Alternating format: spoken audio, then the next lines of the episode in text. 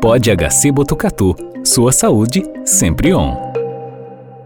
Um relatório global divulgado anualmente aponta a hipertensão arterial, também conhecida por pressão alta, como o principal fator de risco que levou à morte mais de 10 milhões de pessoas no mundo no ano de 2020. Estima-se que 30% dos brasileiros tenham pressão arterial elevada, o que corresponde a aproximadamente 60 milhões de pessoas. No Dia Nacional de Prevenção e Combate à Hipertensão Arterial, celebrado em 26 de abril, ouvimos o médico nefrologista do Hospital das Clínicas da Faculdade de Medicina de Botucatu e docente da disciplina de nefrologia do Departamento de Clínica Médica, Dr. Luiz Quadrado Martim. O especialista fez um alerta sobre os fatores de risco da hipertensão arterial.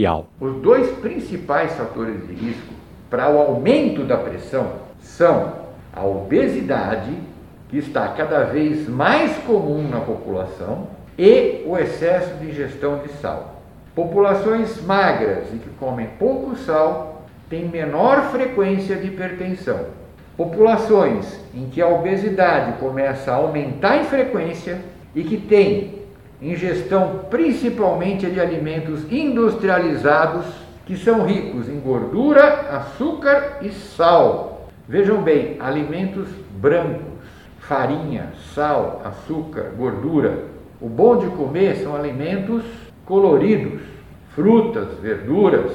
Dessa maneira, vejam só, sal, açúcar desembocando em obesidade, que aumenta a pressão, e o sal, que aumenta a pressão diretamente, são os principais fatores de risco para aumentar a pressão arterial. Por outro lado, existem fatores de risco que potencializam a capacidade do aumento de pressão arterial de entupir os vasos.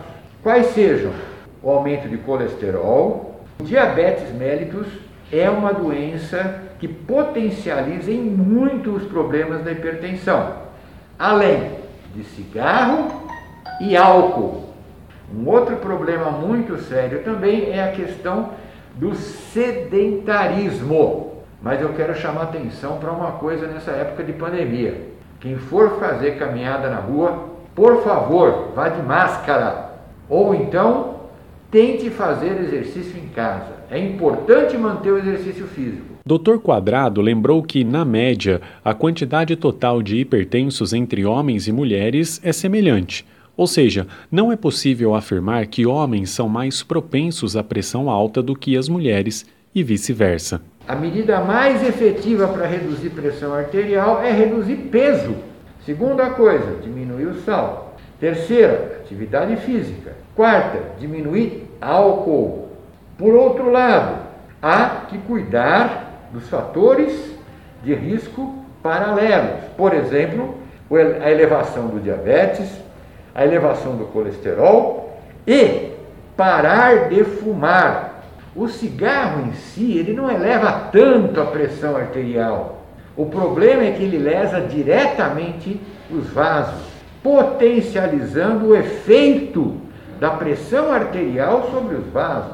Quer dizer, parem de fumar também. Quem for hipertenso, se fumar, se for hipertenso, diabético, fumante, nossa, isso é, é a caldeirinha do diabo para acabar reduzindo a expectativa de vida e diminuindo muito também a qualidade de vida dessa pessoa.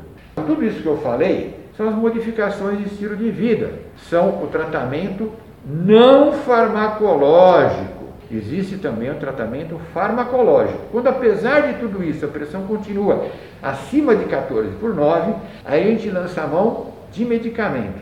Vou só dizer um deles: diuréticos. Por que diuréticos? Porque diuréticos tiram o sal do corpo. E tirando o sal do corpo via urina, reduz a pressão arterial. Por outro lado, nós temos medicamentos que bloqueiam tanto o sistema nervoso simpático, ou seja, bloqueiam a adrenalina, a noradrenalina, e bloqueiam um hormônio que chama angiotensina, que são os hormônios que mais fazem elevar a pressão arterial.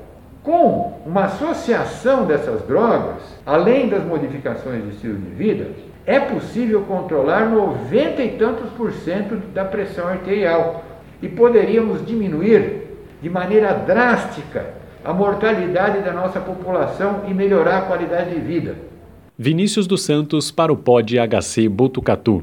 Pod HC Botucatu. Sua saúde sempre on.